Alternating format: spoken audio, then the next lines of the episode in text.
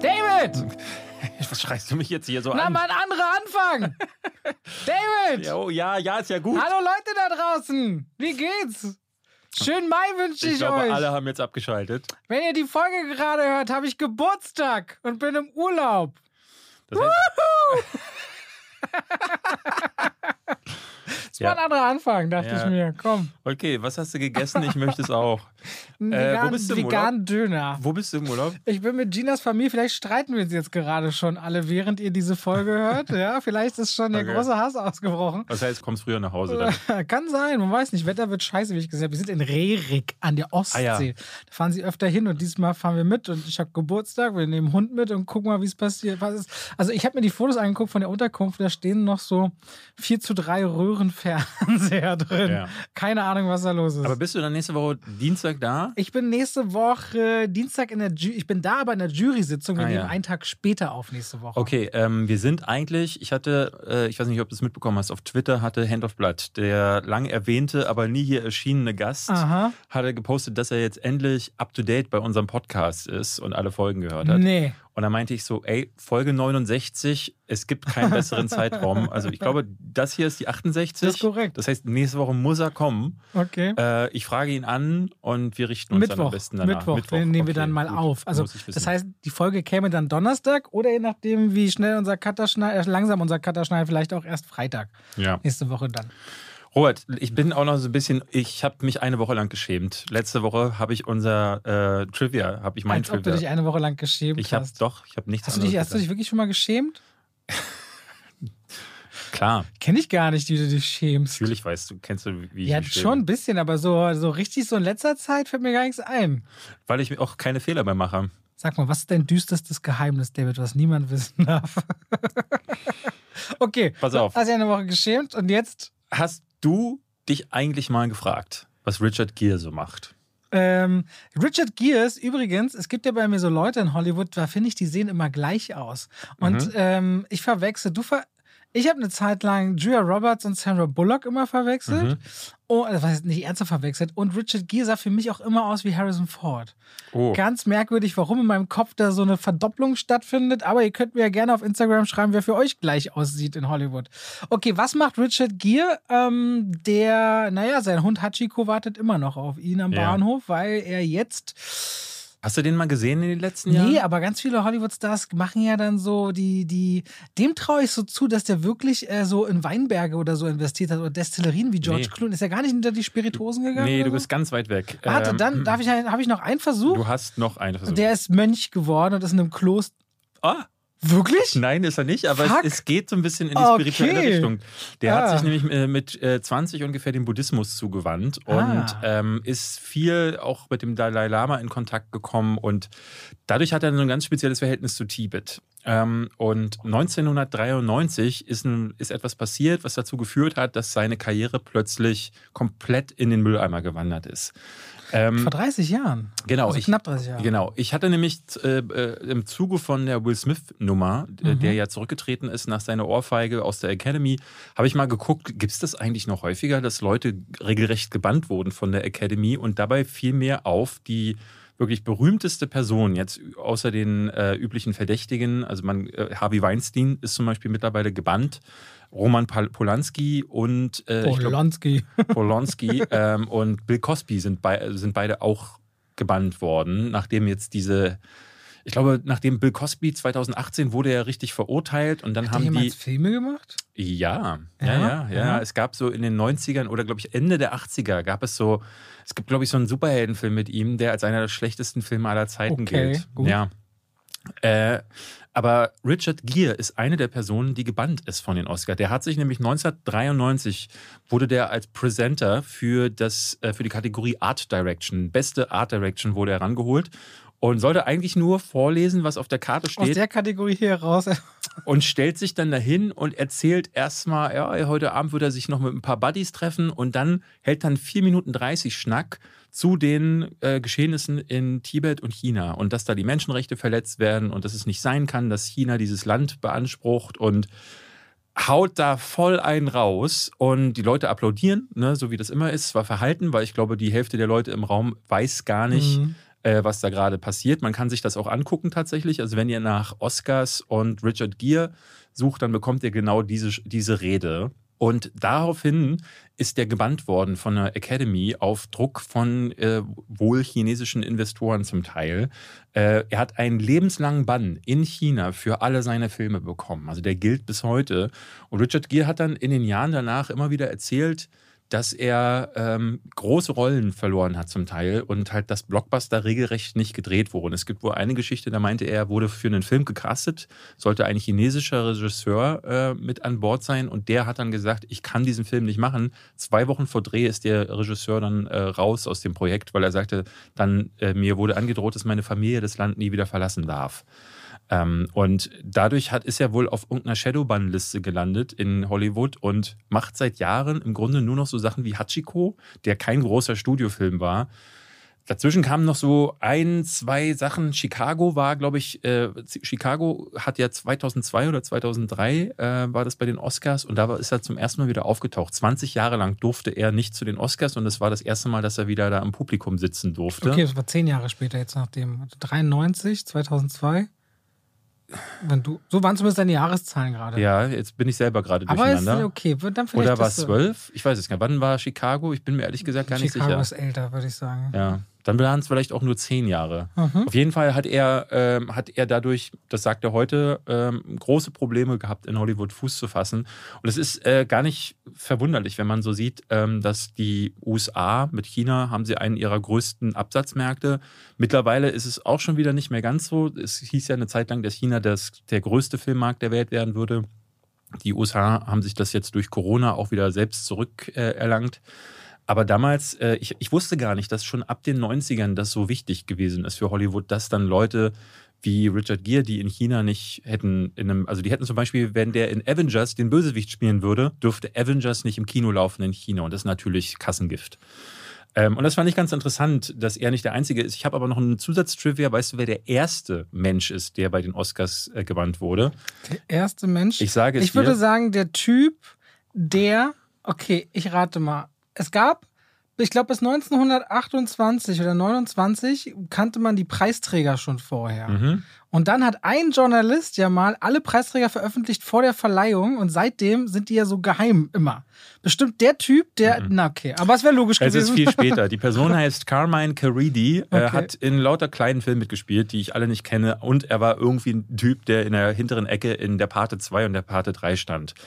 Und der ist aber Mitglied der Academy und hat, wie alle Academy-Mitglieder, Academy-Screener bekommen. Also Videokassetten, heute sind es wahrscheinlich DVDs oder USB-Sticks, keine Streams Ahnung, wie sie es machen, Streams, ähm, die gebrandet waren. Und äh, ich bin mir nicht sicher, ob die damals noch so heimlich gebrandet waren, weil er hat sich nämlich gedacht, ich vervielfältige die einfach und hat so behauptet hinterher, er hätte Videokassetten für seine Familienmitglieder aufgenommen und die sind dann auf dem Schwarzmarkt gelandet. Und äh, das Mit seinem Branding mit drauf. seinem Branding offenbar. Und er war dann 2004 die erste Person, die von der Academy regelrecht rausgeworfen wurde und der jetzt keine Screener mehr bekommt. Das muss, glaube ich, damals irgendwie auch ein Datenleak oder so gewesen sein bei einigen Sachen. Finde ich krass. Ist schon krass. Ich habe mich übrigens auch lange, lange nicht mehr damit beschäftigt, wie Piraterie eigentlich, die Zahlen von Piraterie und so, weil irgendwie in Zeiten, wo so viel Content rauskommt, habe ich das Gefühl, gibt es das noch? Bestimmt, wa? Aber ja, ich hatte das ja, als ich äh, am Anfang von Corona hatte ich mal ein Video zu, zu äh, Corona und wie es das Kino verändern könnte gemacht und da hatte ich, glaube ich, auch mit ein paar Ka äh, Zahlen jongliert. Und ähm, ich glaube, die Piraterie ist immer noch ein Riesenthema. Okay. Also, weil es gibt ja mittlerweile so viel Angebot und so viele Bezahlservices und ich sehe das immer wieder, dass du kannst dir dann bei Netflix und hast du nicht gesehen, diese Dinge alle runterladen. Ein gemeinsamer Kumpel von uns äh, macht das tatsächlich immer noch und der erzählt mir immer, äh, du kriegst alles vier Tage vorher und ich denke immer, wa wa warum? Und wie? Wie vor allen Dingen? Also gerade das Netflix-Zeug, das kommt ja weltweit raus. Warum muss man das vier Tage meistens, vorher ja. haben? Vor allem ist es meistens müllig. Ja, ja, ja. Ja, na egal. gut. Und damit herzlich willkommen zu Zweibi, Pech und Schwafel. Mensch, Robert! Heute ist mal anders.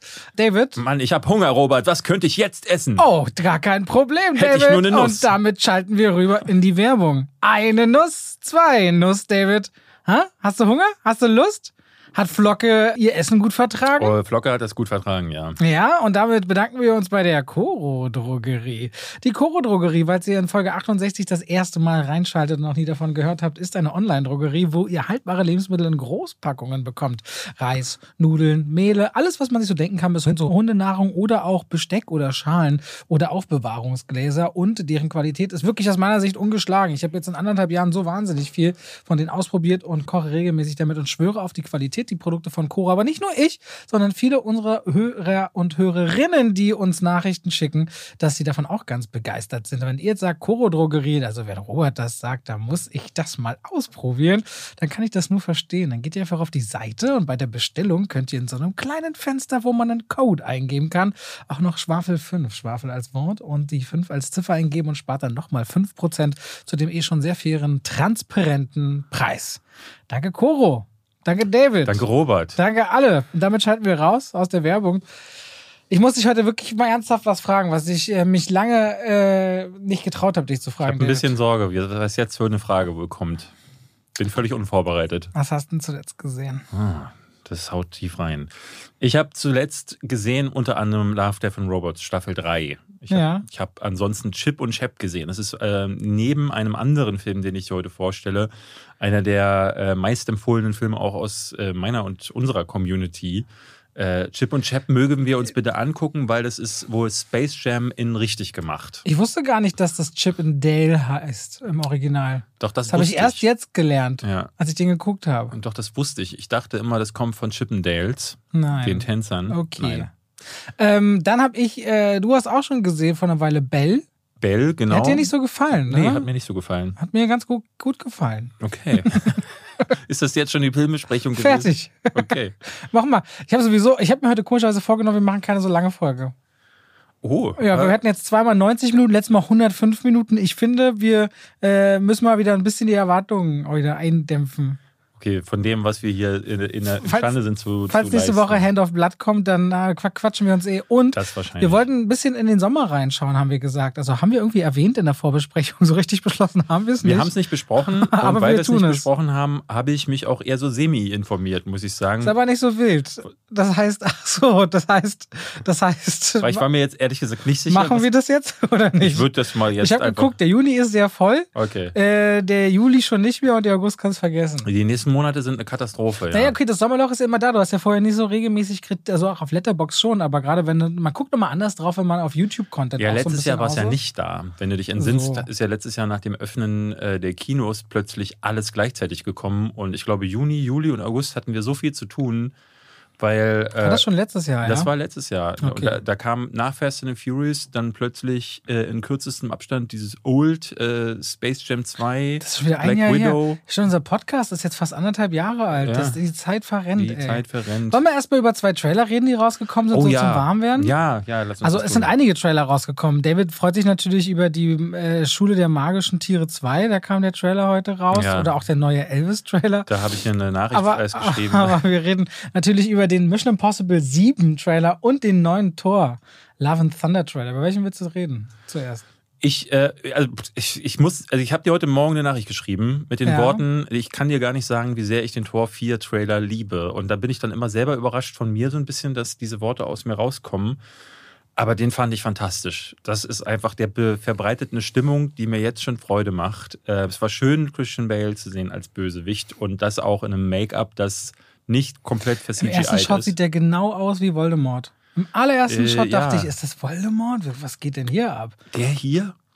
Aber sofort, das erste, was er auch schon sagt, hat so eine Gravitas, es hat so eine Wirkung, da weiß er schon, das ist kein langweiliger Schurke-Bösewicht, der da irgendwie daherkommt, der wird seine vielschichtigen Motive haben und gerade auch mal so einem muskelbepackten Typen so jemand, ja, mehr oder weniger dürren, entgegenzusetzen. Ich bin wahnsinnig gespannt, was sie da auch mit dem Schwarz-Weiß rumjonglieren und so, wie sich Ja. das insgesamt nachher ansehen wird. Ich muss sagen, ich bin vorsichtig gespannt, weil ich ehrlich gesagt den Tor 3 Trailer damals auch ganz gut fand, ähm, weil Jeff Goldblum sollte mit dabei sein und vor allen Dingen äh, Kate Blanchett ja als Heja wurde damals auch als äh, krasse Widersacherin angekündigt und ich dachte, ja, geile Schauspielerin, ne? Die bringt dann ja, die bringen dann eben diese von dir äh, angesprochene Gravitas mit.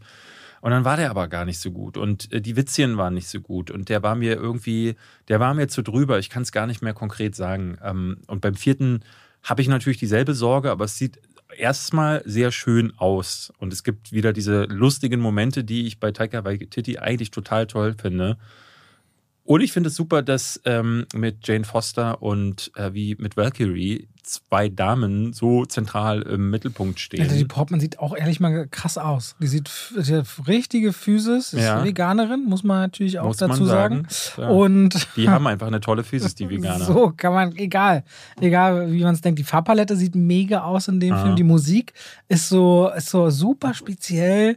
Also und ich habe auch vor allem nicht das Gefühl, ich meine, jetzt waren es relativ schnell zwei Trailer, die wir bekommen haben und Trotzdem habe ich noch nicht so einen Plan, wo die Geschichte hin will. Und das finde ich ehrlich gesagt ganz gut. Ja, das finde ich auch toll. Ah. Also normalerweise ähm, hast du dann auch bei Multiverse of Madness, du, du, du weißt dann schon, das ist das Gimmick.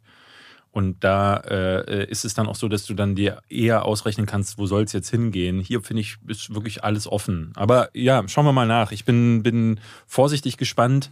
Wo ich ebenfalls äh, äh ganz gehypt war, gestern war Mission Impossible 7, ja. Dead Reckoning. Teil 1.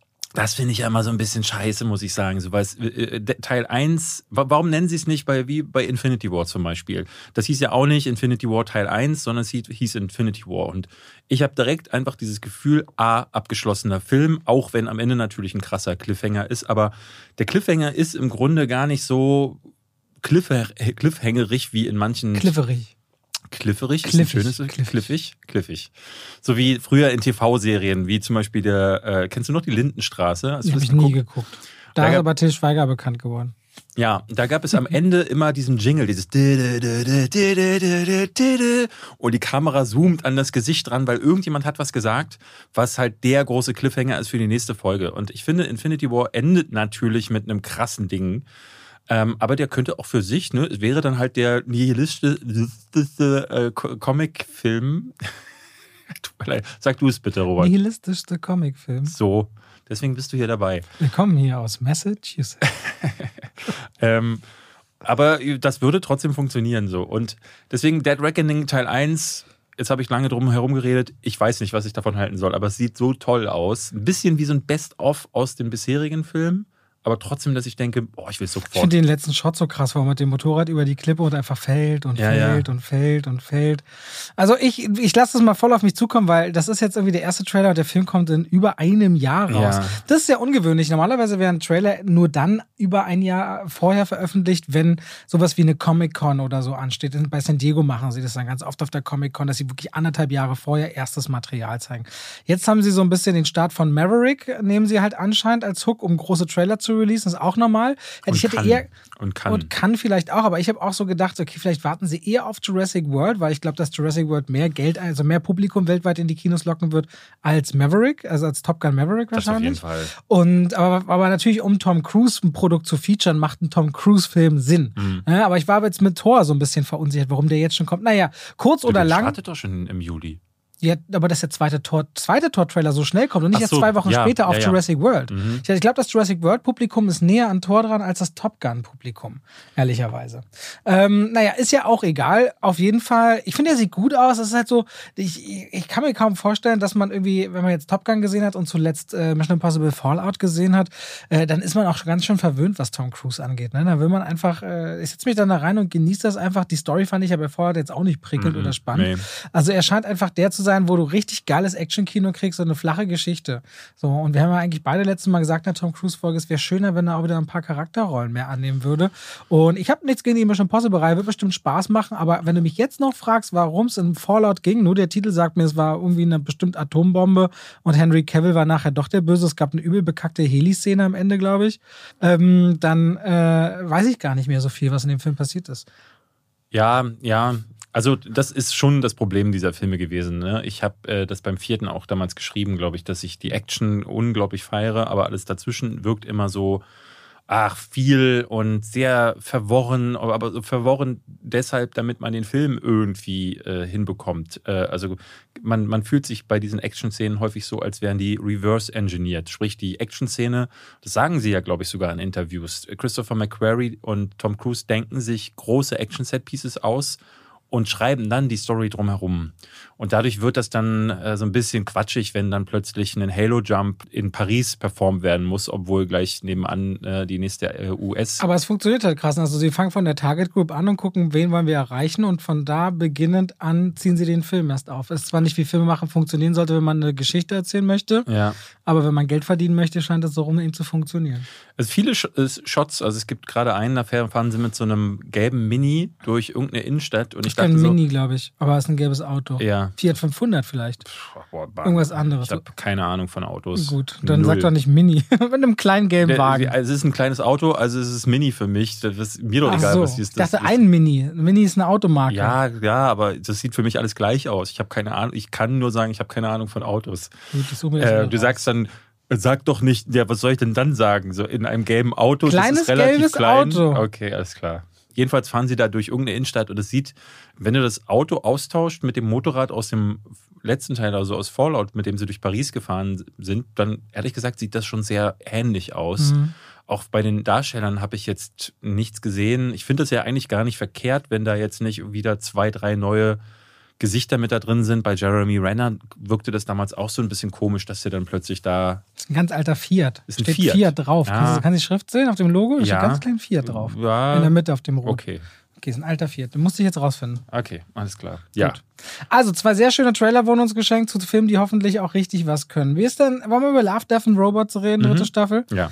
Ähm, wir haben ja die erste Staffel geliebt. Ne? Wer hat das nochmal aus? Wer, also es ist von Tim Miller und David Fincher. David, achso, war damals auch schon. Okay, und deswegen, aber David Fincher hat in der zweiten Staffel nichts inszeniert, oder? Nein, der hat in keiner was inszeniert. Doch, jetzt außer aber. jetzt in der dritten. Jetzt, genau. Und der hat die Bootnummer, ne? Mhm. Meine Lieblingsepisode. Ist deine Lieblingsepisode auch, oder? Nee, meine war der Schwarm, beziehungsweise ähm, ich fand Jibaro am Ende auch sehr stark. Oh, das war richtig anstrengend. Das war, ist anstrengend, aber es hat irgendwie, der Look ist krass und irgendwie hatte das so, äh, gerade auch wie so eine Tanzperformance und hat dadurch irgendwie trotzdem noch eine Geschichte erzählt. Ganz toll gemacht. Ich meine, das- super spezielles Sounddesign, was mir aber richtig ins Mark gegangen ist. Also unangenehm. Ich fand die, sag mal, ich fand die sehr unangenehm. Ich fand so. die kreativ, aber unangenehm anzusehen. ja, ich, ich meine, ich liebe ja Lovecraft-Kram, deswegen war auch das mit diesen, mit Was diesen bedeutet, was ist Lovecraft? Lovecraft ist ein Autor, H.P. Lovecraft, Mhm. und der ist bekannt geworden für, Ist dir man bekannt? nennt es Cosmic Horror, also für diese, ähm, also vor allen Dingen in The Mountains of Madness zum Beispiel oder äh, Horror über Innsmouth äh, oder Call of Cthulhu, C-T-H-U-L-U, Cthulhu, ähm, wo der große Gott Cthulhu äh, gilt als einer der großen Apokalypsebringer seiner Geschichten. Und äh, der das ist, wird immer so als riesiger, quallenartiger Dämon mit Flügeln dargestellt. Ähm, es gibt so ein paar Filme, äh, die äh, Cosmic Horror aufgreifen, also wo das Ganze dann so mit einer Schwärze aus dem All, The Void ist zum Beispiel so ein Film, die Farbe aus dem All, Color Out of Space, so rum. Ne? Die Oh, das Farbe war eine ganz schwierige Übersetzung. Color Out of Space. Ähm, die Farbe aus dem All. Ja, und äh, es gibt aber auch Filme wie Underwater, wo man so einen kurzen Cthulhu sieht am Ende, was ich sehr stark finde an dem Film. Der ist am Ende, der ist die ganze Zeit so ein äh, unter- U-Boot unter Wasser-Ding und dann plötzlich ist dieses Viech da.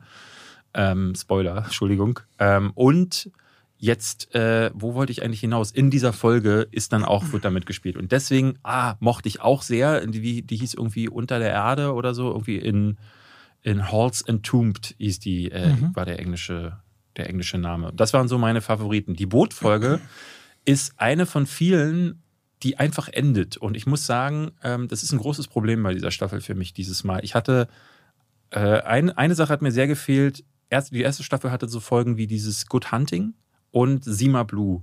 Zwei Folgen, die mir bis heute im Das Gedächtnis ist tief philosophisches so Ja. weg. Richtig. Bei, bei der Schwarm gibt es das so ein bisschen. So ein bisschen. Bei der Mhm. Schwarm, auch bei dieser einen Folge, wo diese Astronautin sich dann in dieser Maschine Ja, quasi ja. auflöst, aber die war mir dann auch so, ach, weiß ich, hat bei mir nicht so richtig Ja, ich, fand, funktioniert. ich, ich hatte so bei meiner Review gesagt, man merkt so ein bisschen den Produktionsdruck. Jetzt Mhm. müssen sie was abliefern und halt konnten nicht Geschichten nehmen, die schon lange irgendwie mal gereift waren in Köpfen oder so. Und das merkt man so. Und ich merke, bei so neun Folgen ist das Gefälle insgesamt ähm, dadurch auch viel höher als bei 18 vorher. Und äh, mir fällt das dann mehr auf, zum Beispiel diese, ähm, äh, die Nacht der Minitoten zum Die Beispiel. mochte ich aber gerne. Ja, die ist total toll, aber sie wirkt so, ne, diese kleinen Einwürfe, diese, also das mit den Ratten zum Beispiel fand ich eine absolute Katastrophe. das ist ganz komisch, passt einfach zumindest nicht rein. Nee, und wie gesagt, beim, bei dieser 18-Folgen-Staffel, bei der ersten, da war das so, du hattest das Gefühl, du hast diese kleinen Folgen, die richtig nachwirken. Dann hast du diese Humorfolgen wie mit dem Joghurt oder mit Hitler ähm, oder, glaube ich, auch mit diesem Ice Age. Das war ja auch ein bisschen crazy, wo dann in der Kühlbox im Kühlschrank Das war der Joghurt, glaube ich. Ah, nee, der Joghurt nee, ist was. Wo die Evolution im wo die Kühlschrank Evolution im Kühlschrank genau. stattfindet. Ne?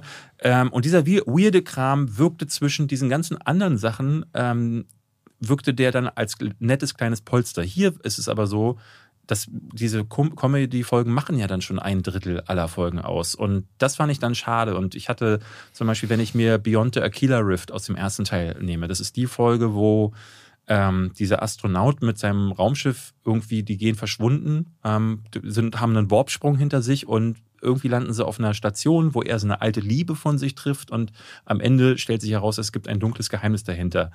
Und das sind 10, 15 Minuten, die einen richtig schönen Bogen haben und am Ende auch enden. Zwar, ne, du denkst so, oh, krass, jetzt ist das Ding zu Ende, jetzt wüsste ich gerne mehr, aber es ist wie eine gute Horror-Kurzgeschichte, Ja. hat ihn ein Ende. Hier ist es aber so, bei dieser Bootgeschichte, das Boot fliegt in die Luft und dann ist vorbei. Bei der Schwarm führt er ein Gespräch und dann ist plötzlich vorbei. Und ich finde, diese runden Geschichten sind nicht mehr da. Man wird halt oft zurückgelassen. Ich fand äh, zum Beispiel bei mir war auch noch ganz einprägsam diese Folge mit dem gestrandeten Riesen. ja, Ja, auch eine schöne ganz Folge. tolle Folge, so über den Menschen und der Umgang damit und was bleibt noch, was bleibt übrig von, na, was man, wie Legenden entstehen.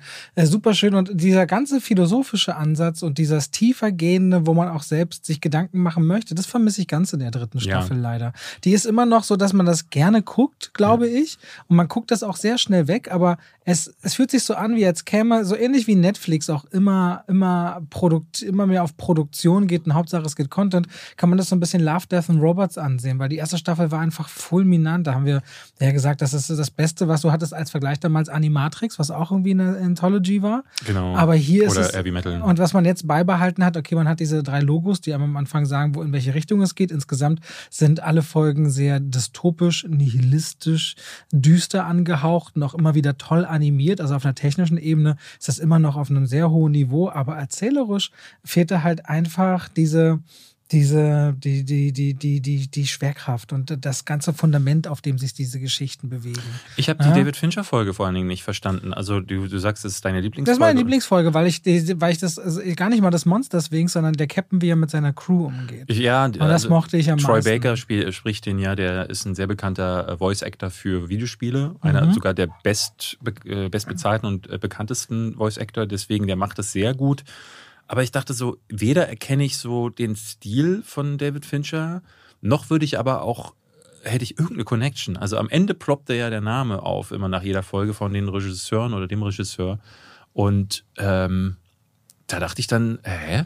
Der? Warum? Und das merkt man gar nicht. Warum hat er sich diese Geschichte ausgesucht? Und äh, war ich überrascht. Also es wirkte wie, er wollte auch mal so ein kleines Projekt machen, aber es wirkte nicht so ausgesucht. Es wirkte nicht wie, ja, das ist eine Geschichte, die lohnt es sich von David Fincher erzählt zu sehen. Dadurch wirkt das wie so eine Natürlich aber auch krass, ne, wenn dein Name im Grunde dir manchmal selbst im Weg steht. So ein bisschen, also, ja. Ne, kann, also warum kannst du nicht sagen, okay, habe ich noch nie gemacht, probiere ich mal, ich habe diese Reihe miterdacht, dann mache ich mal eine kleine Geschichte und dann Ja, und dann und dann ist die Erwartungshaltung das so, ja, aber das, das ist nicht, das ist nicht. Überleg mal, du kommst, bist, du bist in so in so in so einem, einem, einem äh, wie heißt denn das, in so einem TED Talk oder was auch immer und dann sagen Leute so, ja, das wirkt nicht so, als wäre das von dir. Und du denkst so, wenn du selbst deine eigene, wenn deine Marke größer wird als du, ist irgendwie auch belastend. Aber ja, ich habe jetzt nichts David Fincherisches wiedererkannt. Nee. Ja, aber dennoch, ähm, ich, also ich habe es wirklich gerne angeschaut. Ich werde auch eine vierte Staffel schauen, aber es geht kontinuierlich nach unten, was die Qualität angeht. Ja, das stimmt. Ja, das merkt man so Ich fand sie besser als die zweite, muss ich sagen. Ähm, Na, ich finde so, also mir war es eher so gleich auf, ehrlicherweise, aber Die zweite Staffel hatte für mich zwei Folgen. Einmal das mit dem Riesen und dann die andere, wo. ach, die war gar nicht in der ersten mit dem Riesen. Nein, die Ah. war in der zweiten. Und die, äh, die zweite hatte dann noch diese eine Folge, wo das Es gab so ein Polizistenteam, die in so einer Welt aus Oberschicht, die über den Wolken lebten. Und dann gab es in der Unterschicht, da mussten die, glaube ich, Kinder jagen oder so. Und dann einer von beiden, der bekommt dann ein Gewissen. Irgendwie Das hört so. sich jetzt so krass nach der, nach der League of Legends Serie an. War ja, das League of es Legends sieht, Serie? so, es sieht Ja. fast sogar auch ein bisschen so Ja. aus, muss man fair, Wie hießen die fairerweise mit sagen. A? Arcane. Arcane. Ja, Arcane. Arcane. Ja. Äh, gut, aber mehr hat man dazu nicht zu sagen. Ich bin gespannt. Ähm, ich würde mir wünschen, dass sie sich ein bisschen Zeit lassen und dass sie jetzt nicht sagen, ey, lass mal jetzt wieder schnell, schnell irgendwas raushauen, weil gerade die zweite Staffel wirkte so ein bisschen wie Überbleibsel von der ersten Staffel. Also es wirkte so, als Ja. hätten die da viele produziert. Drei Folgen sind nicht fertig geworden und die drei sind dann noch damit reingenommen worden. Ähm, das ist irgendwie ein bisschen zu, zu wenig. David, Hand aufs Herz.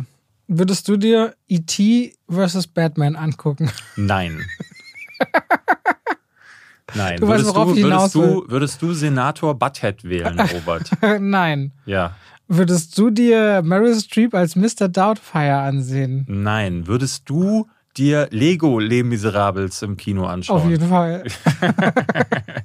Aber ich glaube, das ist dann auch die einzige Miserable äh, Version, die dann erträglich ist. Wir wollen, äh, wer jetzt nicht weiß, worüber wir reden, das sind alles ein paar kleine Pieces oder kleine Ideen, die in Chip und Chap, die Ritter des Rechts, verbaut sind. Den könnt ihr auf Disney Plus anschauen und Chip and Chap oder Chip and Dale Rescue Rangers. Ich bin damit groß geworden. Ich bin 87 geboren, die sind in den 90ern so nach Deutschland gekommen und Chip, Chip, Chip, Chip und Chap. Ritter des Ja, und Rechts. Samson mit Käse. Der ist ja schon auch meine nicht Kindheit. Im Original. Wie heißt denn der? Monty wird er genannt. Monty? Monty heißt und Summi und Trixie heißen auch ganz anders? Nein, heißen auch ganz anders. Ich habe die nicht Trixie oder Sumi äh, sagen hören.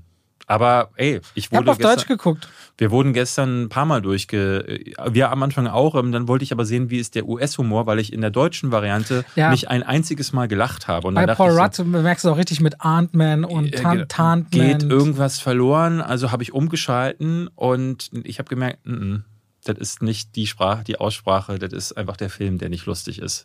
Ich fand den gar nicht witzig. Ich fand den süß.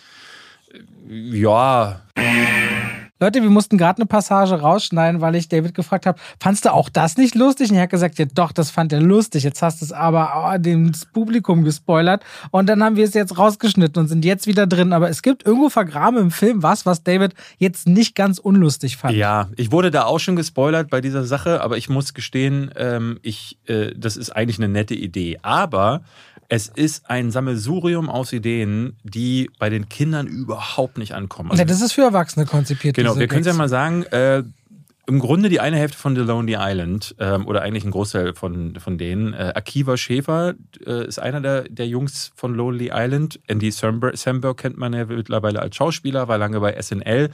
Andy Samberg spricht einen der beiden, ich glaube Chip äh, spricht der. Die jetzt nicht mehr gepitcht sind wie früher. Genau, Nur die ganz kurz mal gepitcht Der andere werden. ist John Mulaney, der auch bei Saturday Night Live war und gemacht wird's eben von Akiva Schäfer, der bei Lonely Island war. Und die haben diesen Film äh, irgendwie gepitcht an Disney. Und der aber auch bei Saturday Night Live viel ist, ne? Ähm, genau, aber hinter einer Produktion Genau. hinterher.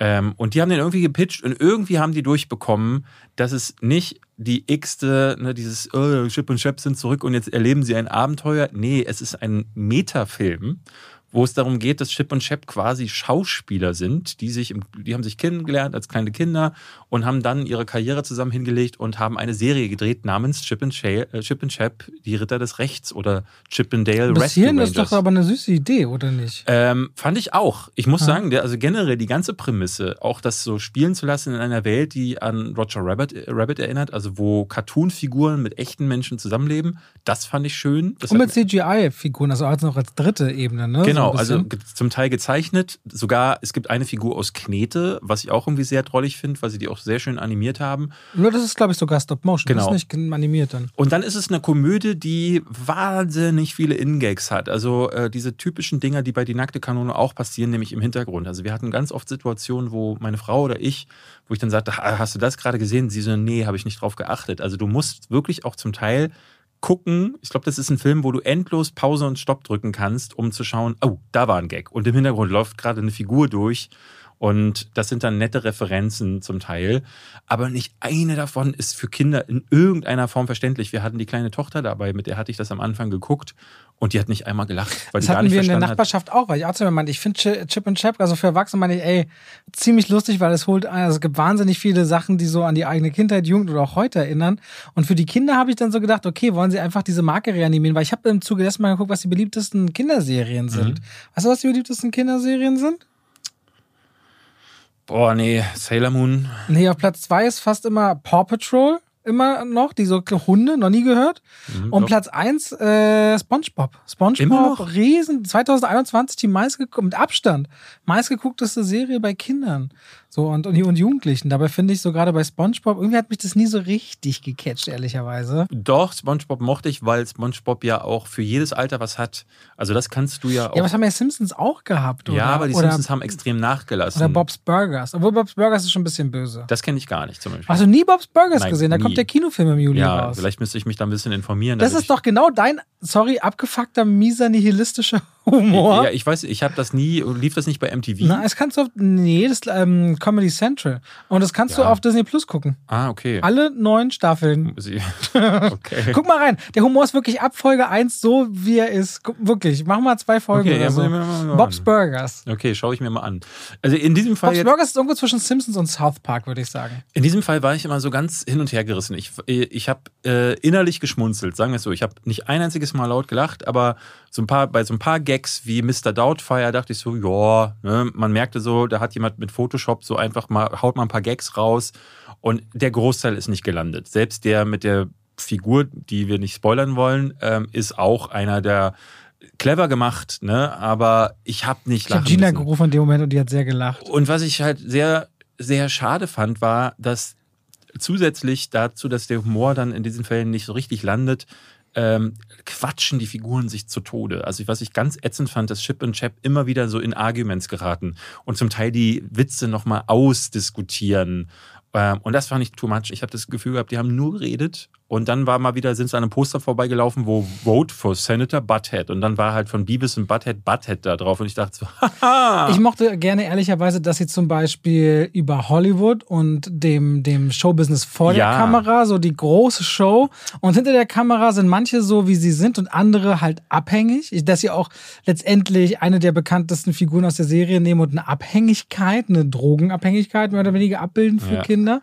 Und vor allem, was die Konsequenzen sind. Dass Disney erstens mit seinen Figuren bereit ist und auch auf andere Franchises damit so umzugehen. Und dann machen sie dieses große Thema auf einer Schattenwirtschaft. Ne? Und wir, ich habe ja, also letztendlich witzigerweise, ohne Intention haben wir heute schon über diesen Bereich geredet, ne? Also es geht, äh, sagen wir so ein bisschen, in welche Richtung dass ich das, also ja. das Thema Piraterie, ne?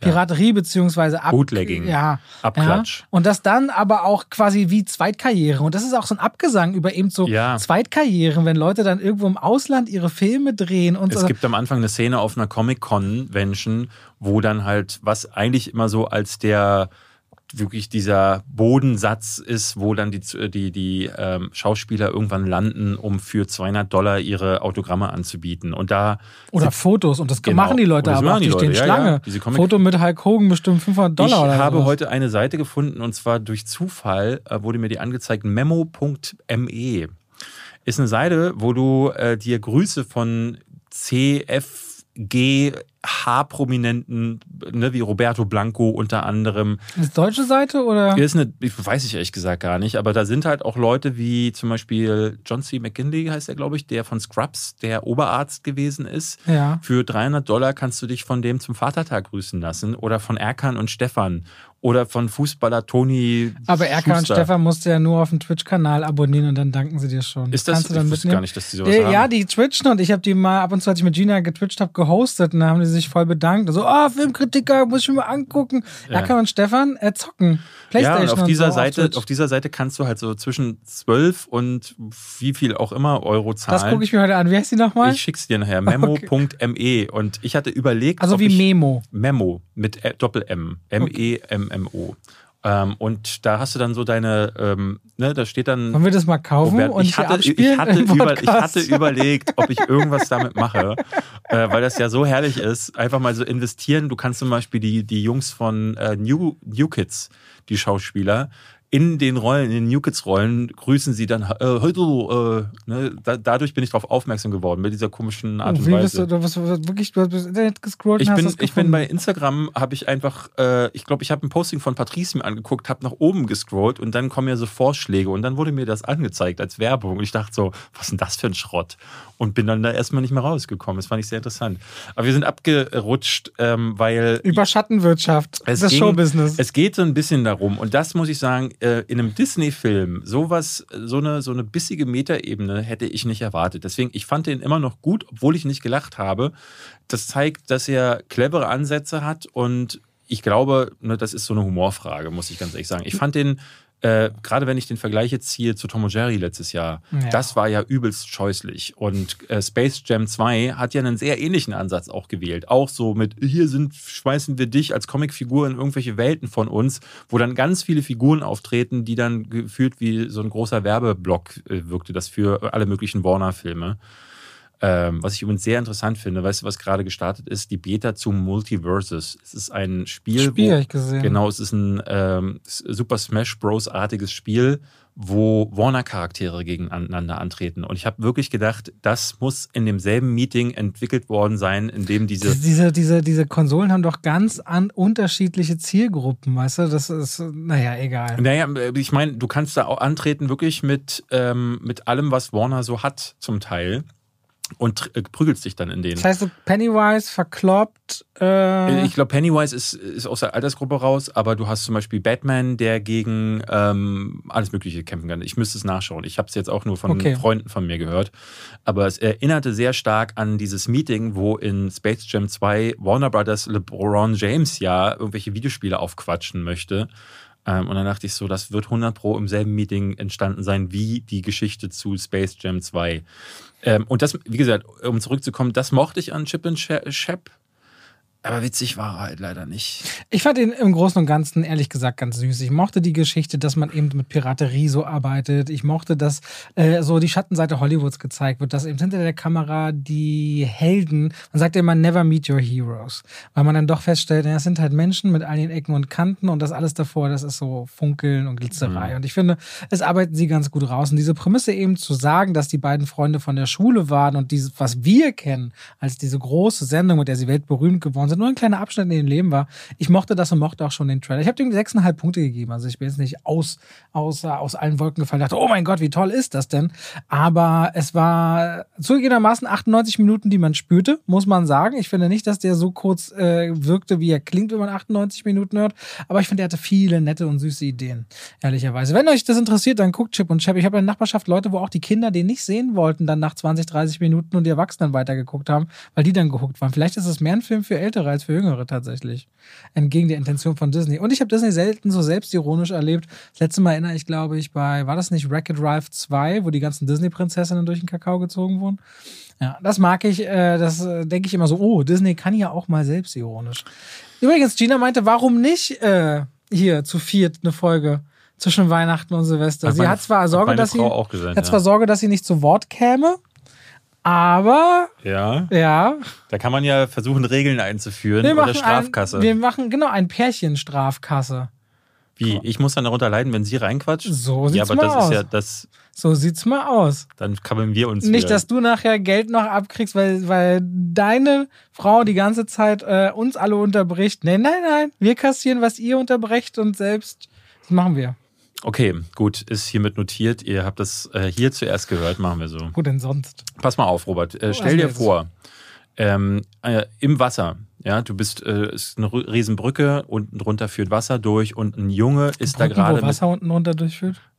Es gibt auch Brücken, Brücken, wo kein Wasser unten drunter. Es Tal, Talbrücken, ja. gibt solche Brücken. Gibt's auch, Lass mich in Die Ruhe. meisten Brücken haben Wasser drunter. Stell dir das aber mal einfach vor. Darum geht's. Nicht Okay. darum, Warte, ich brauche kurz Zeit, mir das einmal vorzustellen. pass auf, unten im Wasser ist ein Junge, Ja. der mit seinem Schlauchboot da gerade lang gepaddelt ist und plötzlich über die Brücke fährt normalerweise ein Zug, explodiert dieser Zug, explodiert diese Brücke. Ein Flammenmeer stößt auf diesen Jungen hier herunter. Ein Mann reitet mit muskelbepackt mit einer Fahne auf seinem Pferd auf die Brücke und Die sind die signalisiert, ist zerstört. die ist halb zerstört. Nimm die Geschichte jetzt bitte hier nicht Ich höre auseinander. dir zu. Ja. Okay. unten im Wasser, am Wasserrand, steht ein anderer Mann, auch muskulös, supermännlich, guckt hoch zu diesem Mann. Und dieser Mann oben auf der Brücke signalisiert mit drei Fingern einfach so, so ein Zeichen, wo ich dachte, aha, die sind wie, wie bei in dieser Lassie-Serie, wo Lassie dreimal bellt und jeder weiß sofort, aha, da hinten ist was los. War es hier auch so, die beiden haben sich ver, äh, ver, äh, verständigt miteinander. Der Mann unten am Wasser schwingt sich auf dem Motorrad, fährt hoch zu der Brücke Währenddessen hat der andere schon ein Seil an sein Pferd angebracht und dieses Seil greift der Typ auf dem Motorrad. Beide springen auf der einen Seite mit dem Motorrad, der andere mit dem Pferd runter und sie kommen in der Mitte auf. Äh, der eine rettet im Vorbeiflug den Jungen aus dem brennenden Brot. Durch, die, durch den Schwung wird er aber zurück in die Flammen äh, gestoßen.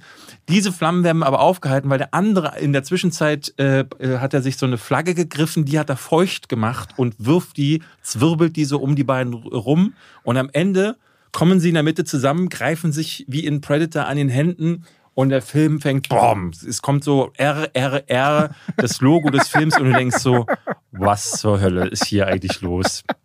Ich habe euch gerade berichtet. Steht RRR. RRR steht für Rise Raw Revolt. Ist, das ist aber nicht der Name, sondern der Film heißt wirklich RRR. Okay. Und ist, äh, ich bin darauf aufmerksam geworden, weil ich seit Wochen höre, und einer meiner Lieblings, einer meiner Lieblings-YouTuber, Patrick Willems, hat ein Video darüber gemacht, dass RRR der the biggest blockbuster of the year ähm, und ich lese das die ganze Zeit, weil der äh, in Indien ist der gestartet jetzt im März und ist aus dem Stand einer der erfolgreichsten Blockbuster aller Zeiten geworden. Ist, glaube ich, der zweiterfolgreichste Film äh, in Indien gewesen. Und das kriegen wir hier meistens gar nicht mit. Ich habe tatsächlich mit äh, Tino Hahn, ähm, äh, eine Zeit lang bin ich mitgegangen, in, Ber in Berlin hier im Babylon-Kino gibt es zum Beispiel, ich glaube, jeden Sonntag starten äh, die für, das, für die indische Bevölkerung in Berlin gibt es eine indische Matinee, wo du, äh, ne, wo die Starts, das ist im Grunde, kannst du ins Kino gehen und da sitzt alles voller Inder und die gucken den Film auf Hindi mit Untertiteln und wir haben dann oftmals Filme mitgeschaut.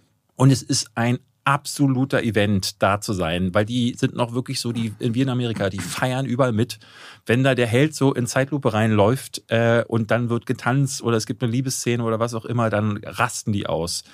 Und ich war leider nicht im Kino, sondern ich konnte mir den jetzt, der ist nämlich nur gestartet auf, äh, oder was heißt nur, jetzt seit letzter Woche könnt ihr den auf Netflix gucken, auch in Hindi mit Untertiteln. Und ich sag euch, das sind drei Stunden, ihr haut euch weg. Also das ist äh, Action-Szenen, wie sie, ne, also das ist im indischen Kino immer so. Ich habe neulich, letztes Jahr habe ich äh, Bagi 3 hieß der, da hat jemand einen Panzer mit äh, seinem bloßen Fäusten geboxt.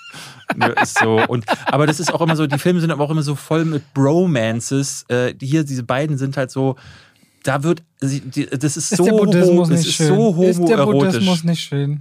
Ja. Die beiden tanzen dann, halten die Hände und tanzen so den Fluss und dann singen die dann so, diese beiden haben zueinander gefunden.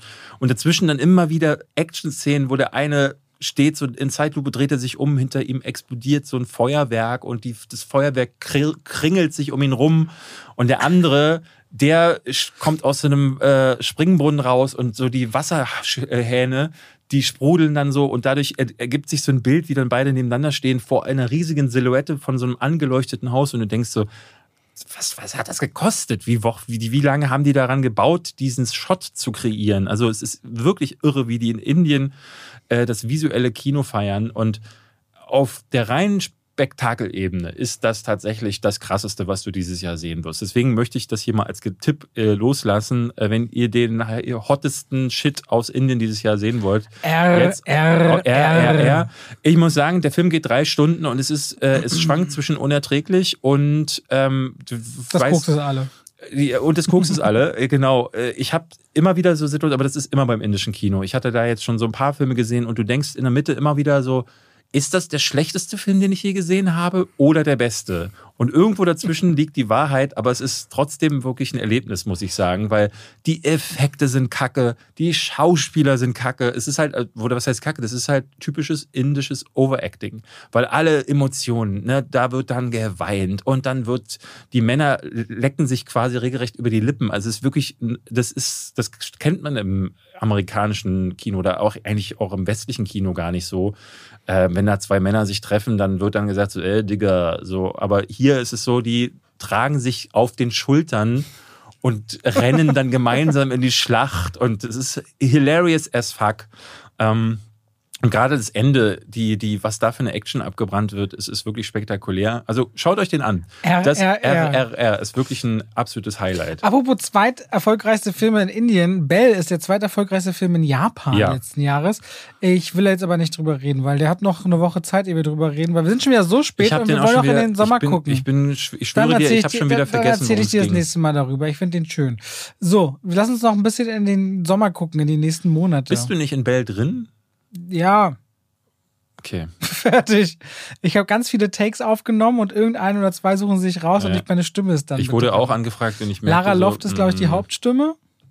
Ähm, ja, gucken wir mal. Ja. Hat einen limitierten Start ab dem 9. Juni und da reden wir aber einen anderen Tag drüber. So, lass mal gucken, was uns erwartet im Sommer. Im Juni, Juli und August Ja. mal wieder ein bisschen in die Vorschau nichts. gucken, weil wenn man. Okay, damit machen wir mal Schluss. Was, da kommt Bullet Train, da kommt Jurassic World, die Minions 2 kommen, Tor 4 kommt. Kannst ja nicht sagen, da kommt The Black Phone, über den du so oft geredet hast. Kommt einiges. Es kommt einiges. Ja. Lass, leg mal los, du wirst gleich sehen, was ich meine. Ich finde, es Erstmal kommt, kommt, dein der viel. schlimmste Mensch der Welt. Den hast du ja ein bisschen von berichtet in diesem Podcast. Der startet endlich im Kino. Mhm. The Ja. Worst Person in the World hatte ich mal, ich glaube, im Dezember oder November drüber gesprochen. Äh, eine schöne, hast du den nicht auch gesehen? Nein. Achso, eine schöne Liebesgeschichte, die eigentlich gar nicht so viel mit Liebe zu tun hat, weil äh, eigentlich geht es hier um Pärchen, die sich betrügen, die sich trennen. Es gibt, geht um Abschied nehmen. Es geht darum, sich aber auch zu finden in dieser Welt, wo man auch mit Menschen übersättigt wird, auch durch diese Dating-Apps. Und im Zentrum steht eine wundervolle Frauenrolle, wie ich finde, die das ganz fantastisch spielt. Das ist ein typischer europäischer Film, muss man klar sagen, ohne viel Schnörkel, aber für mich eine der besten äh, Romantic Comedies. Wenn ich das vergleiche mit so Schrott wie Marry Me, den wir vor ein paar Wochen gesehen haben, Mhm. dann bitte lieber sowas. Deswegen, äh, der schlechteste Mensch der Welt ist ein Tipp von mir. Dann ähm, hätten wir am 8. Juni kommt Jurassic World 3, ein neues Zeitalter raus. Du magst die Nee. Trailer ja gar nicht. Nee. Ne? Also man muss mal ein bisschen, äh, mal kurz Zahlenraterei. Die beiden Vorgänger Jurassic Worlds haben mehr als eine Milliarde Dollar jeweils eingespielt. Also erfolgreich sind die mal. Ich bin ja ein riesen Dino-Fan. Ich freue mich drauf. Ich weiß jetzt schon, dass ich es äh, versuchen werde, einfach weil ich es liebe, bestimmt viel mehr zu verteidigen. Und David wird den totalen Abriss hier im Podcast mit diesem Film machen. Aber ich wünsche es ihm nicht, weil ich meine, der geht ja mit mir zusammen den Film gucken und zweieinhalb Stunden wünsche ich ihm auch nicht, dass er sich da festgenagelt fühlt, offen sitzt. Du. Deswegen mal gucken. Also ich, äh, am ehesten denke ich dann wieder so, ah, dazu jetzt eine Kritik machen, aber ich glaube, die Leute sind dem auch nicht wirklich äh, positiv gewogen mehr.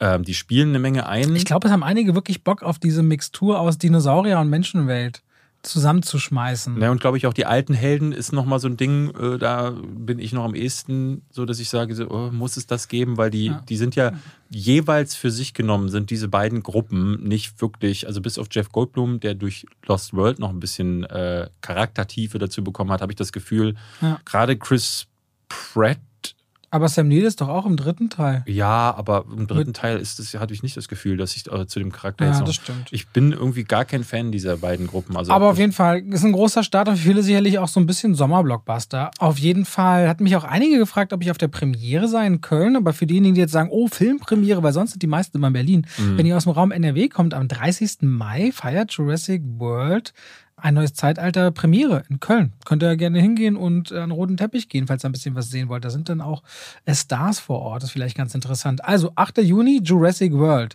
Wir haben einen Tag später, weil der 8. Juni ist ein Mittwoch, den eben genannten Bell. Bell ist für alle An Anime-Fans vielleicht spannend. Der neue Film von Mamoru Hosoda und ist eine moderne. was hat er denn gemacht? Ich glaube, Weathering with You, oder? Nee, der hat ähm, Mirai gemacht. Ach, Mirai und ach so, und The Boy and the Beast, den, Ja. ich, den ich mir angeguckt hatte auf und Netflix. irgendwie Warm Summers, Hot, irgendwas mit Summers, glaube Ja. ich. Ähm, ist eine Schön und das Biest-Verfilmung in einer Welt, in der ein Mädchen traumatisch durch den Verlust der Mutter geprägt ist. Und es gibt eine, eine, eine, eine digitale Welt namens You, in der kann jeder, fünf Milliarden Mitglieder gibt es da, einen eigenen Avatar haben und so eine ganz neue Identität erlangen, ist da auch geschützt. Und in dieser Welt wird dieses Mädchen namens Suzu zu Belle. Und Belle, äh, sie kann wundervoll beispielsweise singen, bindet sofort die Leidenschaft, aber auch den Neid von Millionen anderer Avatare an sich. Und das lockt wiederum ein ganz gefährliches äh, Monster, den Drachen, hervor, der gejagt wird in dieser Welt. Und da merkt man dann so die Parallelen zu, dem, zu Belle aus Die Schön und das Biest, das Biest, aber auch Figuren wie Gaston, die Jagd auf dieses Biest machen. Aber dazu reden wir dann bald mal mehr. Aber für alle Anime-Fans, das ist ein sehr limitierter Start. Schreibt euch das gerne auf. Äh, sehr erfolgreich in Japan gelaufen. Belle am 9. Juni. 16. Juni, also eine Woche später. Schon ausgiebig geredet haben wir über den Film, nehme ich an, den du jetzt nennen willst. Genau, Massive Talent haben wir schon besprochen. Ähm, Robert mag ihn, ich mag ihn nicht. Am 15. Juni machen wir eine Social Movie Night, könnt ihr ah. schon vormerken. Dann machen wir einen Tag vorher. Ich persönlich würde nicht hingehen an eurer Stelle, weil, sind wir ehrlich, ich bin nicht dabei. Also was soll es dann dahin zu gehen? Okay, ich bin da, David. Ja, ja. Ja. Äh, auch in derselben Woche Lightyear, ein Film, auf den ich so ein bisschen gespannt bin, muss ich sagen. Disney lässt das immer so ein bisschen, hat schon bei Toy Story, was war jetzt Teil 4, ne? 4. Mhm. Lässt irgendwie immer so ein bisschen Toy Story verrecken in Deutschland. In den USA sind die wahnsinnig erfolgreich und hier gibt es nie Promo rund um die Toy Story Sachen. Ich Na, weiß ich, nicht warum. Generell habe ich das Gefühl, äh, also wenn ich mal äh, kurz äh, deep talken kann, ähm, die Kritik zu, ähm, was hatten wir, Love, Death and Robots, mhm. ist irre schlecht gelaufen auf dem Kanal. Ähm, und ich hatte dann hinterher mal äh, versucht zu analysieren, woran liegt's. Und ich glaube, generell ist natürlich das Interesse für so eine dritte Staffel ein anderes wie für einen Überraschungshit, der jetzt auch ein paar Jahre zurückliegt.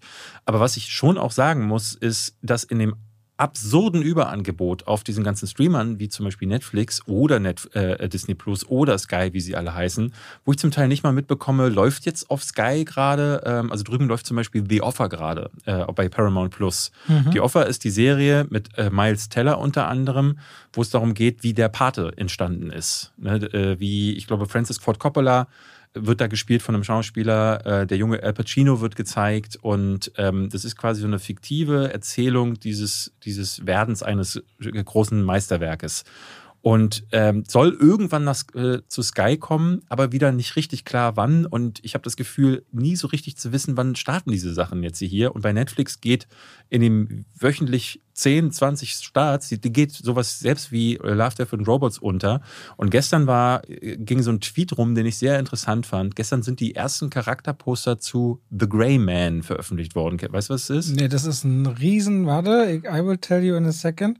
Das ist doch eine riesen äh, Das ist der, teuer, ist der, der teuerste genau. Netflix-Film aller Zeiten ähm, von den ähm, Machern von äh, Endgame und Infinity War. Der am 22. Juli rauskommt von genau. den Russo-Brüdern mit Ryan Gosling. Genau, sowas, ne? Übelst ne? viele Leute sind dabei. Ähm, so ein Spionageding ist das, glaube ich. Und wie gesagt, ist der teuerste Film.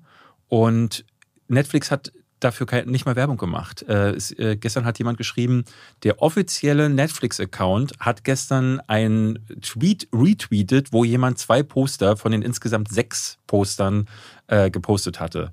Und er meinte so, ey, wie wenig Bock kann man auf die eigene PR haben, wenn man nicht mal diese Poster selber teilt, sondern irgendwie einen Retweet von jemand anderem nimmt und dann nicht mal alles teilt. Es ist halt so krass, es geht nicht mehr darum, einen Film erfolgreich zu machen. Es geht nur darum, keine Abonnenten zu verlieren. Ja. Das ist eine andere denke. Das heißt, ich muss, angenommen, ich habe ein Hotel, David, ich muss nicht mehr schaffen, dass das heute dein schönstes Zimmer und schönster Abend mhm. wird. Ich muss schaffen, dass der ganze Monat für dich so viele Highlights hat, dass du sagst, nächsten Monat bleibe ich auch noch mal da. Das macht total was mit den einzelnen Gimmicks in meinem Hotel, ich also das, den ich, Film. Ich, habe das Gefühl, dass es nicht mal so ist. Ich habe das Gefühl, äh, dass sie versuchen, das gerade so attraktiv zu machen, das Hotel, dass der Durchlauf an Gästen einfach äh, steigt und steigt und steigt. Ich glaube, um den individuellen Hotelbesucher geht es in dem Fall gar nicht mehr, weil ähm, dann würde man sich mehr darum kümmern, wie ist der tatsächliche Content, nämlich wie ist die, also die, Be die Betten verrotten, aber weil man es gerade so, weil ne, es billiger ist, durch ja. diese Flatrate, guckt man es halt dann doch. Es soll halt ähm, ein, es soll ja ein werbefinanziertes Abo-Modell kommen auf mhm. Netflix, wo dann Werbung läuft und dafür ist es günstiger. Und sie machen ja gerade die ersten Tests, dass man für 2,99 oder 3,99 extra offiziell seinen Account auch sharen darf mit Freunden. Weil Netflix hat festgestellt in Studien, dass sie 100 Millionen Fremdhaushalte haben, die auf den Accounts gucken. Und da geht die natürlich richtig Kohle flöten. Ja, geil ist das natürlich. Und, äh, ursprünglich war das mal eines der ähm, Dinge, mit denen sie geworben haben. Ursprünglich hat Netflix mal gesagt, unsere Accounts könnt ihr teilen. Die ganze Familie kann da irgendwie mitgucken. Ja, die ganze Familie, die wollen bloß nicht andere Haushalte. Ja, ja, na gut, aber äh, eine Familie wohnt halt nicht immer, nicht immer im selben Haus. Also mhm. wenn wir ehrlich sind, äh, kann man das auch so auslegen äh, ne, wir sind ein bisschen abgekommen, aber äh, wenn wir gerade darüber reden, ich habe schon irgendwie das Gefühl, dass ähm, dass sowas dann zum Teil auch wie Lightyear also, und die Trailer sehen einfach super aus, ne? Ja, sieht ja. richtig toll aus. Ja. Ähm, dann, ich bin ehrlich gesagt gespannt auf Buzz Lermans neuen Film, ähm, Elvis? die Elvis-Biografie am 23. Juni, die rauskommt. Ist die am 23. Juni schon? Mhm, ja, ah, ist ja. nicht mehr lange. Ich fand den Trailer kacke. Leider. Ist ein neuer Trailer rausgekommen gestern, habe ich auch noch nicht geguckt. Habe ich auch noch nicht gesehen. Bei den ersten richtig schlecht. Also bei mir reicht es ehrlich gesagt schon, dass es ein wahnsinnig erzählenswertes Leben sicherlich ist. Und ich bin gespannt, was da für eine Perspektive aufgemacht wird. Und das interessiert mich grundsätzlich. Ja, Bess Lerman ist aber halt für visuellen Exzess bekannt, der oftmals nicht so wirklich aufgefangen wird durch die Geschichte. Also besonders schrecklich fand ich äh, The Great Gatsby zum Beispiel. Und man kann sich definitiv auch über seine Musicals streiten. Ähm, ich bin hier nicht, also nee, nee, nee, wirklich. Ist ja auch nicht weiter wild. Kommt ja raus. Wir machen ja einen Ausblick in den Sommer. Ja, kommt, kommt ja aber ansonsten noch The Black Phone Am in derselben Tag, Woche. ja. Sprich nie mit Fremden. Das ist der Film von dem Macher von Sinister, wieder mit, mit Ethan Hawke, der hier eine Maske trägt und Kinder entführt. Und diese Kinder finden dann, also ein Junge findet dann in seinem äh, Domizil, in seinem neuen, er wird nämlich im Keller eingesperrt von diesem Mörder und er findet dann ein schwarzes Telefon. Und dieses Telefon klingelt dann plötzlich und ähm, er weiß gar nicht wie, warum, wieso, wieso klingelt das. Und äh, da entspinnt sich dann so ein kleiner Mystery-Plot. Ähm, ich habe den schon gesehen. Äh, ich bin mir ehrlich gesagt nicht sicher, ab wann man darüber sprechen darf, weil er jetzt ja dann wirklich dann Mach's langsam lieber kommt. noch nicht. Ich kann aber sagen, ähm, ist so für Leute, die so einen wohligen Grusel wollen, wäre das, wär das was. Ich habe auf jeden Fall Lust drauf. Dann, ich freue mich ehrlich gesagt auch. Ich find die, fand, den, fand den neuesten Trailer ziemlich lustig. Denke, für dich ist es nichts. Am 30. Juni kommen die Minions wieder. Minions 2 auf der Suche nach dem Miniboss. Ich habe beim neuen Trailer wahnsinnig gelacht. Ich habe auch gedacht, ich könnte darüber nicht lachen. Ich habe sehr gelacht tatsächlich. Und ja, es geht um Mini-Gru, der was stiehlt, weil er eigentlich zu einer Gruppe von Bösewichten gehören will. Und dann wird er zum Gejagten. Und die Minions machen sich auf die Suche nach ihm. Und so entsteht wieder ein neues Abenteuer um die Minions. Ähm, ich bin gespannt. Der erste Film war ja ein fulminanter und nicht so vorhersehbarer Erfolg tatsächlich. Alles war ja gelb in den Läden, von TikToks bis sonst was. Mal gucken, wie sehr die Minions im Juni, Ende Juni einschlagen und den Sommer dominieren werden. Würde mich War nicht ja auch in wundern, Deutschland wenn richtig dicke, ne? sieben Millionen Zuschauer, Ja. glaube ich. Also, und ich glaube, ich glaube irgendwie 1,7 Milliarden oder so. Also ein gigantischer Erfolg, die Minions. Ja, ich hatte gestern erst für mich äh, beschlossen, dass ich keine Kritik dazu machen werde. Echt? Ich, nee, interessiert mich nicht. Ich, ich möchte den nicht sehen, muss ich Okay. sagen. Also wenn die Kleine sagt, sie will ihn gucken, dann werde ich sicherlich mitgehen. Aber du musst ja auch nicht lange warten, weil eine Woche später Kommt Love and Thunder. kommt Thor. Thor. Love and Thunder. Haben wir vorhin schon drüber gesprochen, glaube Genau, ich. da müssen wir jetzt über den, da müssen wir nicht viel reden, aber das neue Marvel Cinematic Universe Abenteuer. So, Da kommt auch an dem, äh, einen Tag später so ganz skurril, ich weiß nicht, was dieses Willkommen in Siegheilkirchen sein soll. Hast du davon mal gehört? Dieser deutsche Animationsfilm, klingt für mich so falsch. ja. Ich wollte nur mal erwähnt haben, dass das gibt. Ich weiß nicht, was es ist. Dann, das darf man nicht unterschätzen, ähm, am 21. Juli, und wir sind schon jetzt spät im Juli, weil aus meiner Sicht vor Tor ganz viele flüchten. Äh, Moment, ja, was ist aber dazwischen? Moment. Was ist denn dazwischen? Ach, sind noch 7. diesen Juli. Knödelgödel oder? Winnetou, äh, Knödeldödel. Nee, es kommt, Äh, es kommt wieder von dieser Knödel. Äh, ja, im das? August kommt wieder. Komm, ich komm, wir kommen mal, wir kommen gleich im August Ja. gleich. Winnetou drauf. 1, Winnetou 2 und Winnetou 3 Ja, das kommen. sind Reruns. Ja, na klar, aber Pierre Brice und Lex Barker und Klaus Kinski. Ja, gut, das sind. Okay, Reruns nehmen wir hier ein bisschen raus. Gibt Ja, natürlich, wieder aber ich Reruns. wollte es gerade sagen, ich Okay. finde das lustig. Aber ihr seht schon, von Tor Anfang Juli springe ich jetzt schon auf den 21. Juli, weil es gibt so Starts, wenn Minions und Tor im Kino laufen, ist der Mainstream in alle Enden abgefrühstückt Genau. schon. Und deswegen kommt dann erst, und eigentlich eher für die Arthouse-Fans, aber in Deutschland auch fulminant erfolgreich, der dritte Teil von der Monsieur Claude-Reihe. Monsieur Claude und sein großes Fest. Sollte man mal erwähnen das an der Stelle. groß. Monsieur Claude? Willst du mich verarschen? Mann, ich kenne das nicht, ich habe das nicht gesehen. Monsieur Claude war äh, so, ich glaube, zwei oder drei Millionen Kinobesucher in Deutschland. Also Monsieur Claude, ich meine, ziemlich beste Freunde ist ja hier auch steil gegangen, Mhm. ne? Und Monsieur Claude Und hat. war das gut? Hat, der erste Teil ist, glaube ich, der war noch der, wo er, er kommt nicht drauf klar, dass seine vier Töchter alle verschiedenste, äh, entweder Ehemänner oder Baldmänner haben verschiedenste Ethnien. Aha, aha. Also wie der französische Schwarzhumor manchmal ist, so halb rassistisch, halb witzig. Mhm. Und wie er dann damit zusammenkommt. Zweiten Teil habe ich ehrlich gesagt schon wieder vergessen, was war, habe ich auch im Kino gesehen. Jetzt kommt der dritte. Aber Okay. Monsieur Claude ist sehr, sehr erfolgreich. Und am gleichen Tag kommt dann der von mir gerade erwähnte und der gebetene, doch mal anzuschauen, Bob's Burgers. Der Film kommt raus. Du hast natürlich den besten Film in dieser Woche übersehen, nämlich Men. Das ist der neue Film von Alex Garland. Den Hm. kennen wir von Annihilation. Warum habe ich den jetzt natürlich übersehen? Na, weil du natürlich wieder äh, bei Männern, du hast ein Problem mit Männern, habe ich manchmal das Gefühl. Und äh, habe das, ich ein Problem mit Männern? ja, weil deine eigene toxische Maskulinität da dann anspringt. Du fühlst dich Ich, ertappt. Chauvinist und Sexist, So. habe wieder. Das Ah. Thema ist tatsächlich, glaube ich, so wie ich das mitbekommen habe. Äh, der hat auch äh, Ex Machina ja gemacht äh, und zuletzt die Serie Devs hat das zu verantworten. Ich finde, Alex Garland ist wirklich ein Genie. ähm, bei dem ich sehr gespannt bin, was er so als nächstes macht. Men hat in, ich glaube, der wurde jetzt zu Cannes gezeigt und hat jetzt nicht ganz so gute Kritiken bekommen. Und äh, es geht aber, weil es auch so ein bisschen wokeres Thema ist, könnte das wieder ziemlich viel Anstoß nehmen. Ich freue mich aber ganz doll drauf, weil ich äh, eben äh, Annihilation sehr stark fand. Okay, gut. Bob's Burgers, habe ich schon erwähnt, kommt dann am äh, 21. Genau. Und Juli. Bibi und Tina einfach anders. So, ne, bin ich raus. Da bin ich auch schon seit zwei Filmen, glaube ich, raus. Hast du da jemals einen gesehen? Von? Ja, ja, einige. Ja? Ich habe mit Detlef Book auch drüber geredet. Ähm, der hat die inszeniert, aber ich, nö. Ich habe auch mal auf irgendeiner Party entweder mit Bibi oder mit Tina langes Gespräch. Bibi geführt. und Tina. Einer mit den beiden. Ich, ich kenne ja, ich kenne ja, ich bin Ich glaube, ja, die die Bibi spielt. Ich bin jetzt äh, mit Wilson Gonzales Ochsenknecht auf Perdu und habe neulich ein Video Mann, gesehen dein vom, Leben ist so spannend. vom YouTuber äh, Demon gesehen, der Ja. hat sich die wilden Kerle angeschaut. Ja. Und die wilden, das, sein Video dazu hat eine halbe Million Klicks oder sogar ein bisschen mehr gemacht. Und ich dachte so, ist dafür immer noch so viel Interesse? Und ich dachte so, wenn man von jemandem was zu die wilden Kerle erfährt, dann ja wohl von Wilson Gonzales Ochsenknecht und dachte, vielleicht laden wir den auch mal hier in den Podcast ein. Ich Das glaub, könnte man ich, wirklich ich machen. finde das witzig. aber der kommt, ja, ist, kommt der pünktlich? Das wird sich zeigen. das müssen wir sehen, das weiß ich Das können wir eigentlich theoretisch aber machen. Zu die Ochsenknechts, da müssten wir uns den Rest vielleicht auch nochmal angucken. Da haben wir ja mal was gemacht. Können Ja, wir mit ihm, ja, vielleicht ja. können wir ihn mal konkret drüber, fragen, was, Was war los was mit war da los? Dann kommt noch die DC League of Super Pets. Das für die Familie und die Kinder erwähnt. Ich finde, die Trailer sind okay, süß. Das soll sehr scheiße Warner sein, steht jetzt gehört. nicht. Woher denn? Das sagst du schon die ganze Zeit. Das der wurde noch nirgendwo gezeigt. Doch, in den USA. Nein, der ist ewig geschoben auch in den USA. Der ist Weil er nicht raus. scheiße sein soll. Der, wurde, der, der hat wohl bei Testvorführungen so schlecht ja, abgeschnitten. gut, Testvorführung. Okay. Das ist aber. Ja, der hat wohl bei Testvorführungen, da- ja, das ist ein Indikator, aber dir klingt es so, als hätten schon 900 Kritiker und ganz USA den Film gehabt im Kino und gesagt, das ist ja mal richtiger Müll. das ist das, was du reininterpretierst. Nee, das- das ich habe gesagt, der klingt. soll, der soll scheiße sein. Ich habe nicht gesagt, dass 900. Nee, weil du sonst immer sagst, der soll scheiße sein, basiert bei dir sonst immer auf, die ersten Kritiken sind raus und das ist das Echo. Mhm. Das so Teststimmen heißt, Frank und Uwe und Annika haben den Film geguckt und Kreuze gemacht auf dem Zettel, wie sie den Film fanden. Okay, gut, hätten wir das geklärt. Ich würde in dieser Woche noch einen kleinen Film empfehlen. Hatching heißt der.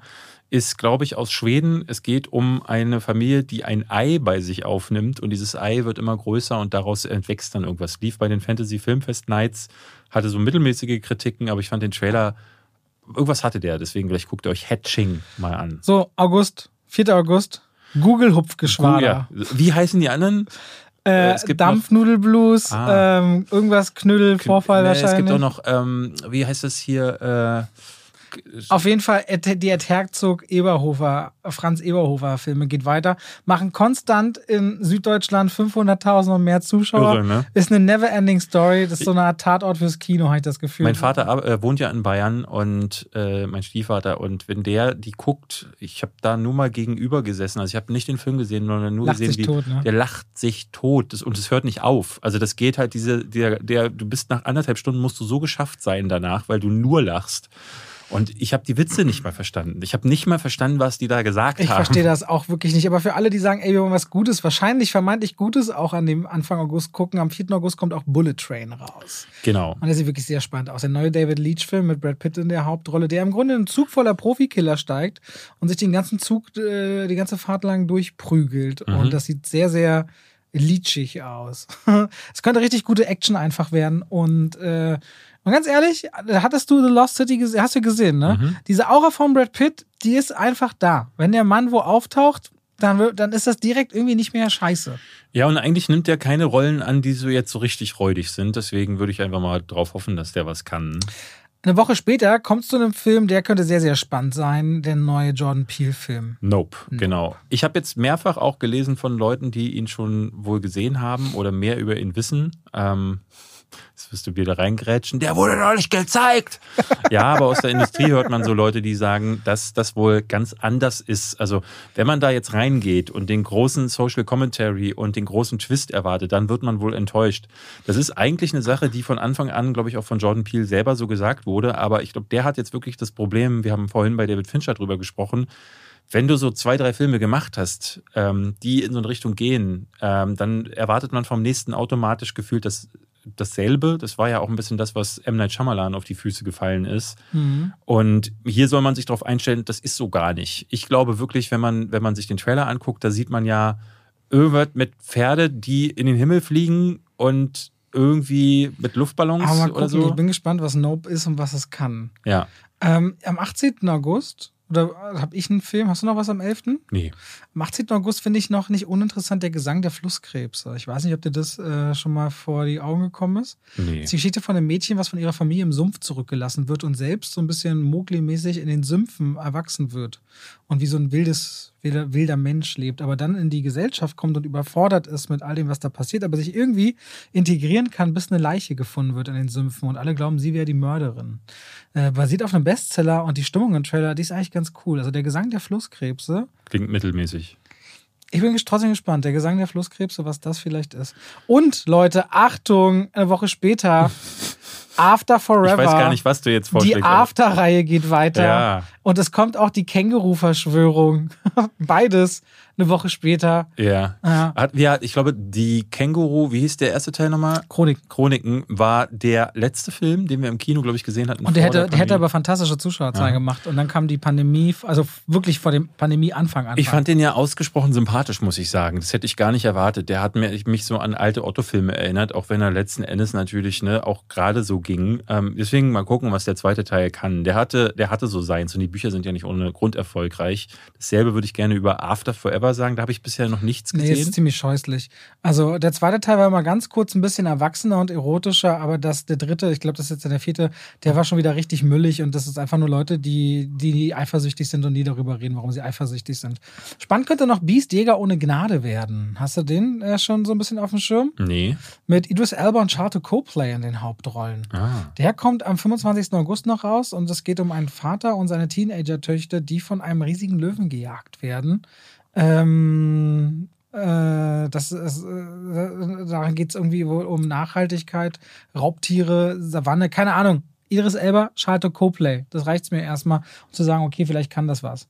Äh, und dann bin ich auch schon durch. So, das ist unser Sommer. Im Juni vieles, im Juli weniger, im August schon sehr sanft. Kann man also Urlaub nehmen. Ja, Ich witzigerweise im, im, im September bin ich nicht mehr, schon Herbst. Ja, aber im Augen. September ist äh, witzigerweise, ist das schon Herbst?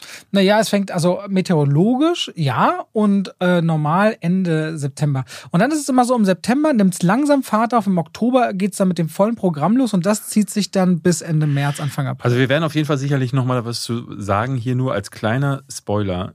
Im September, am 1. startet der Film, auf den wir alle ewig gewartet haben, nämlich Highlander als Rerun. Und damit möchte ich sagen, habe ich alles gesagt zum Thema September. So, liebe Leute, hat Spaß gemacht. Bis zum nächsten Mal mit vielleicht eurem Hand of Blood. Blutigen Händen. Gucken wir will, mal. ich will ja schon mal, ich will nichts verraten. Äh, ja, vielleicht doch ne. David hat's versprochen. Okay. Tschüss.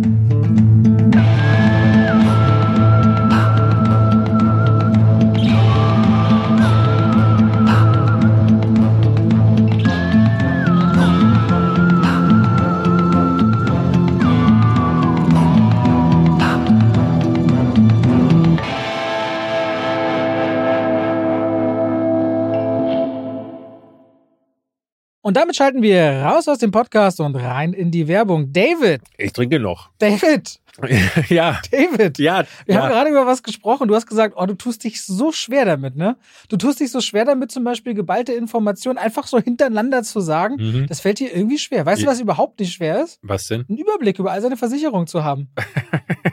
Schöne Überleitung. Aber wie, wie bekomme ich diesen Überblick? Das ist super einfach. Kennst du die Clark-App?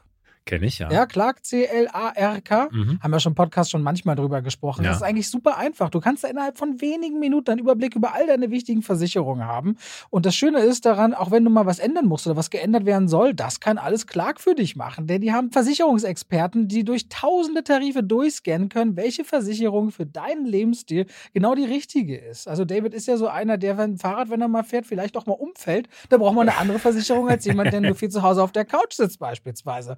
Und klar kann das alles für dich möglich machen. Da kannst du deine Versicherung auch hochladen, da können die geprüft und gecheckt werden. Ist es genau für dich das Passende? Wichtig ist immer zu wissen, dass man dann sein Versicherungsmandat auch überträgt auf Clark. Das ist in der Versicherungswelt so gang und gäbe, nichts, was die jetzt erfunden haben. Das heißt, dein bisheriger Versicherungsvertreter, wenn es jetzt eine Unfall oder eine Haftpflicht oder eine Krankenkassenversicherung, also eine Gesundheitsversicherung ist, dann ist natürlich klar, das Mandat wird übertragen auf Clark, aber kann man auch jederzeit wieder kündigen und ist natürlich kostenlos.